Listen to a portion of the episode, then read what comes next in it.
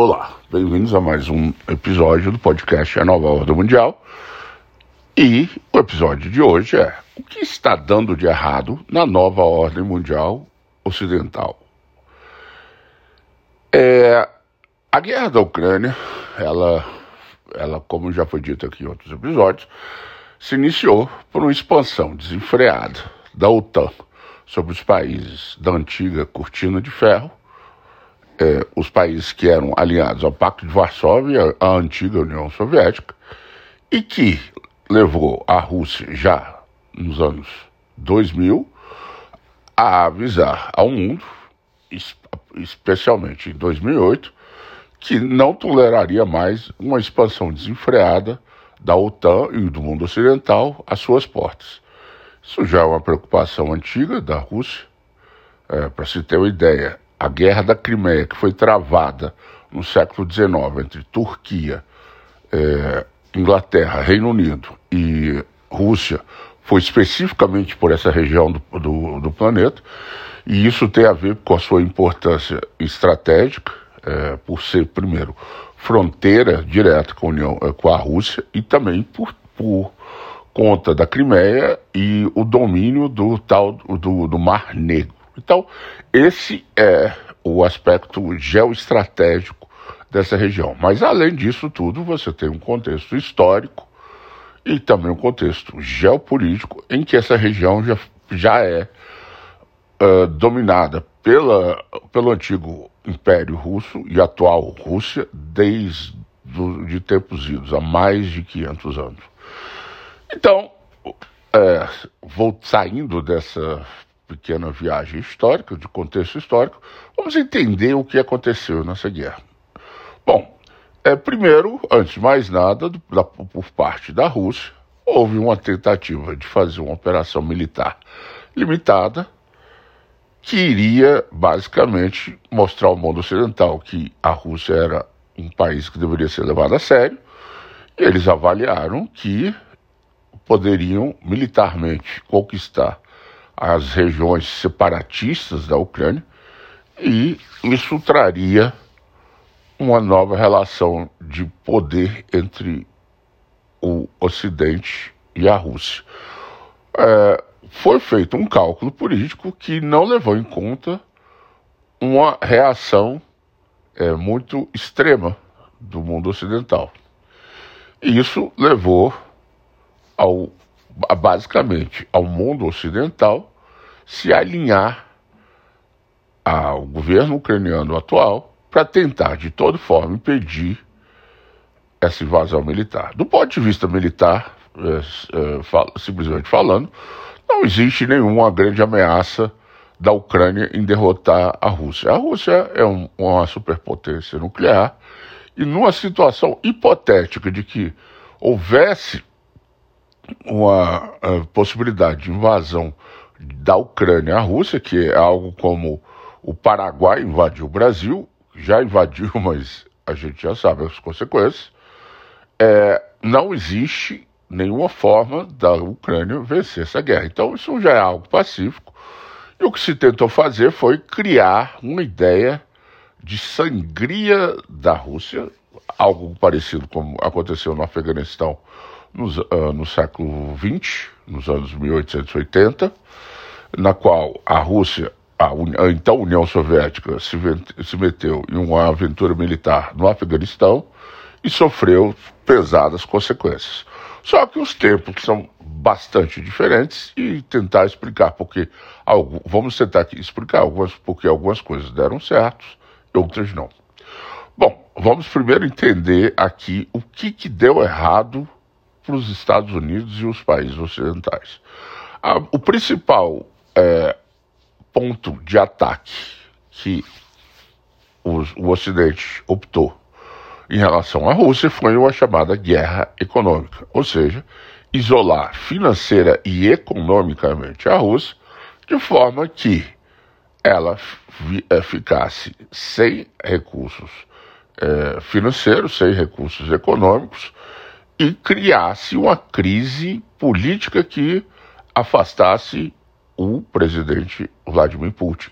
O cálculo do Ocidente é, dentro da sua lógica, era isolar principalmente as exportações de petróleo da Rússia, que, que, que em to, como consequência levaria ao colapso econômico da Rússia. Essa foi a principal estratégia.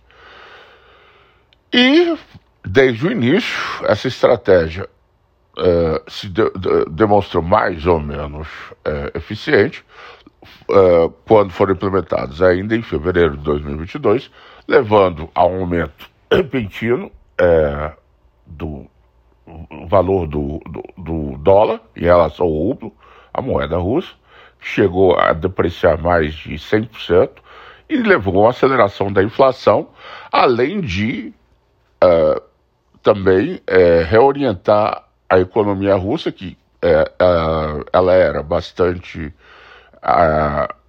servida por empresas multinacionais ocidentais. Então, temos aí desde fabricantes de veículos de origem europeia a redes de alimentos, enfim, uma série de empresas é, do, do, ramo é, petrolífero que eram de origem ocidental e que saíram da Rússia é, para é, tentar prejudicar a economia russa. O qual foi o grande erro desse cálculo ocidental? O maior erro foi achar que o resto do mundo acompanharia as aventuras militares ocidentais principalmente como a, o, os Estados Unidos já haviam é, feito também no Afeganistão e no Iraque, só para citar alguns, que também foram, foram um completo fracasso de todos os pontos de vista, tanto fracasso do ponto de vista militar, ou seja, gerar, é, foram incapazes é, de gerar um, um, um exército, umas é, forças armadas que pudessem realmente ter uma forma de sustentar o Estado-nação.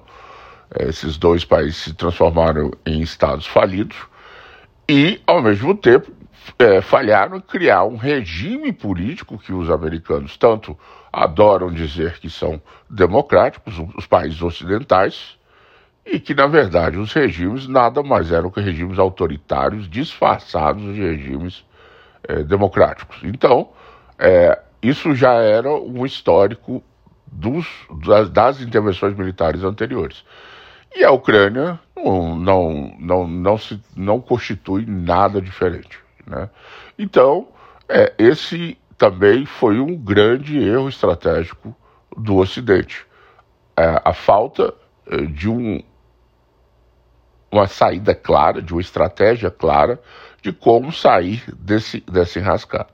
Para a Rússia, essa guerra virou o que eles chamam de guerra existencial, ou seja, o regime político Putin e a, e a própria Rússia sabem muito bem que se eles não sobressaírem nessa guerra, isso vai ter consequências nefastas, principalmente na tentativa do Ocidente subjugar política e economicamente a Rússia. No entanto, um fator novo aconteceu, que foi justamente a o não alinhamento do segundo maior país do mundo, a China, e vários outros países dos blocos, eh, do bloco de países não ocidentais, que também não optaram por romper relações nem políticas nem econômicas com o regime russo. E aí onde essa guerra começou, do ponto de vista econômico, a dar errado para o Ocidente. A Rússia não só não quebrou, quanto se recuperou e os países que mais sofreram consequências econômicas foram os países ocidentais.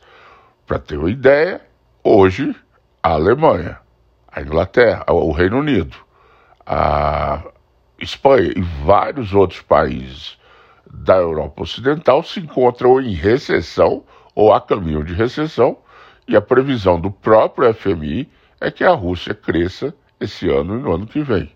Ou seja, o Ocidente foi pego completamente surpresa pela reação do resto do mundo ao que eles não previram. E o que, que aconteceu depois desse desastre econômico é, para o Ocidente?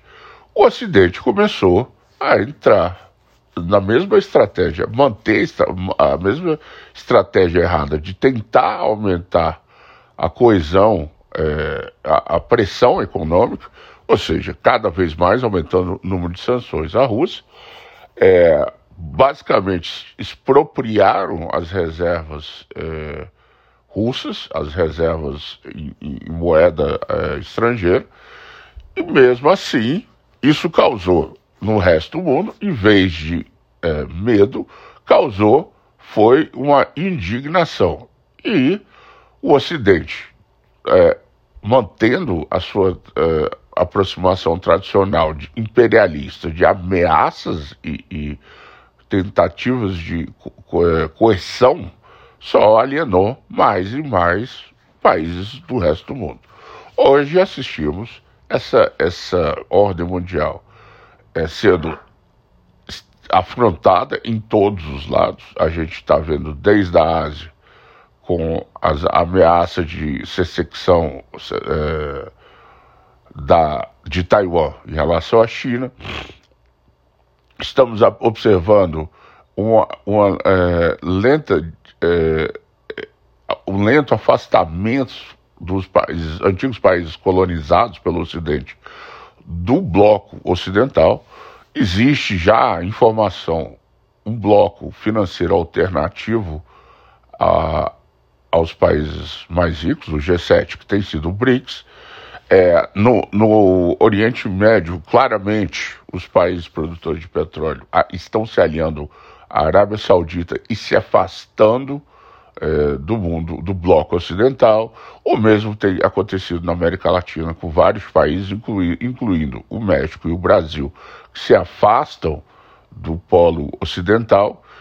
Enfim, tem sido um verdadeiro desastre para os países ocidentais. E a pergunta que se faz é: por que, que ainda insistem nessas políticas e quais são as razões dessa, é, dessa política externa absolutamente suicida do Ocidente. Pois bem, a explicação para isso é bastante simples.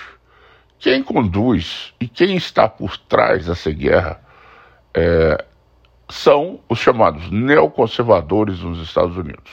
Como já foi explicado, explicado aqui em outro episódio, mas só para deixar é, um pouco esclarecido, esses neoconservadores são ex-democratas, pessoas eh, que eram de esquerda que começaram a se alinhar aos chamados eh, ROCs, ou seja, as pessoas que desejam promover aventuras militares dos Estados Unidos pelo mundo inteiro, e essas pessoas tomaram controle dos principais postos dentro do, do da administração americana de, do presidente Biden.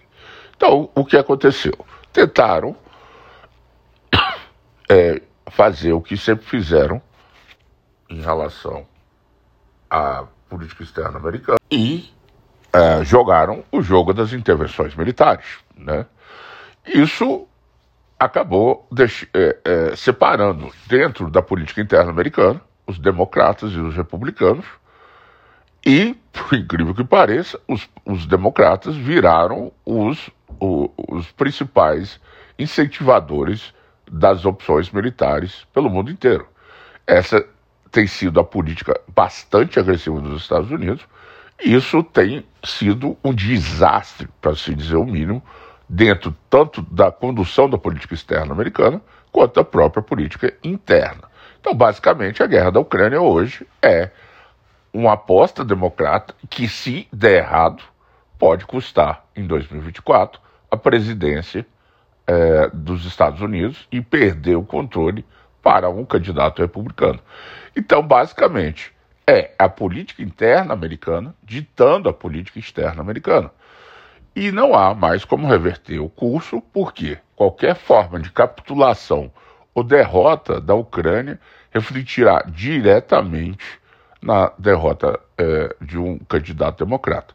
Um exemplo disso, e que é, queremos encerrar esse episódio, é um episódio que aconteceu em 1968, que já discutimos aqui também no nosso podcast, que foi o início do ano é, novo lunar é, no Vietnã nos anos, no ano de 1968, a chamada Ofensiva de Tet.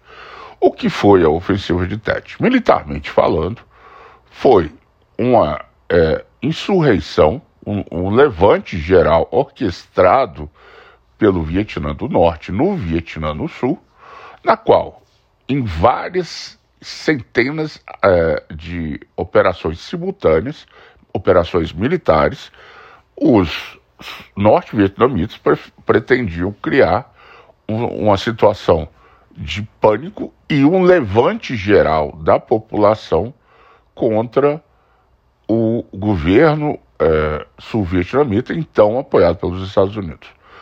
Então, essa estratégia consistiu a partir do Ano Novo Lunar, na qual o, o, o, o, Vietnã do Sul erroneamente considerou que seria um cessar-fogo, é, eles aproveitando dessa situação, iniciaram uma série de operações em todo o território do Vietnã do Sul. Os, os então, os então, guerrilheiros é, vietnamitas chamados Vietcongs é, iniciaram essas operações e em vários locais chegaram a obter um sucesso relativo. Por exemplo, né, na cidade de Saigon, então capital do Vietnã do Sul, conseguiram tomar a embaixada americana, que era símbolo do domínio americano no Vietnã do Sul, e isso levou a uma batalha de rua que durou praticamente dois, três dias, e levou a uma, uma é, vergonhosa é, operação psicológica, na qual os, os Estados Unidos foram incapazes de defender sua própria embaixada no Vietnã do Sul.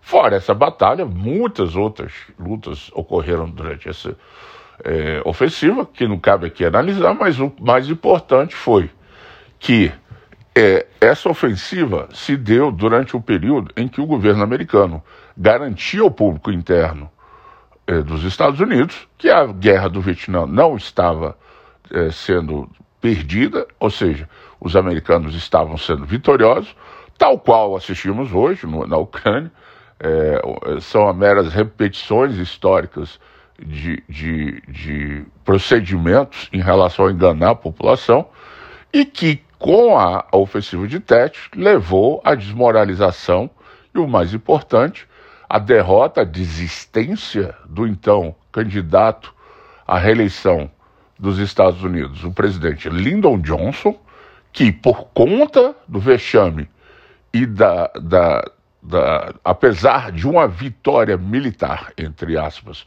dos Estados Unidos, ou seja, que foram capazes de conter a ofensiva de Tet, levou à demonstração de que a guerra do Vietnã estava longe de estar sendo vencida pelos Estados Unidos. A mesma situação acontece hoje com a chamada ofensiva é, da primavera, da tão anunciada ofensiva da primavera da Ucrânia, só que no sentido contrário. Os Estados Unidos tentam criar uma ofensiva de TET, é, estrategicamente falando, que irá demonstrar ao mundo a capacidade ou incapacidade da Rússia e a grande possibilidade que existe é de que essa é, contraofensiva não só não seja bem sucedida, como possa criar um momento é, de um momento TET, ou seja, em referência a esse episódio que descrevemos anteriormente, que pode levar à derrota e à própria desistência do presidente americano Joe Biden de tentar a reeleição. A história se repete, não de uma forma igual, mas é, semelhante. E hoje, o governo Biden sabe que a sua é, continuidade ou não depende completamente é, do desempenho é, do exército ucraniano nessa guerra.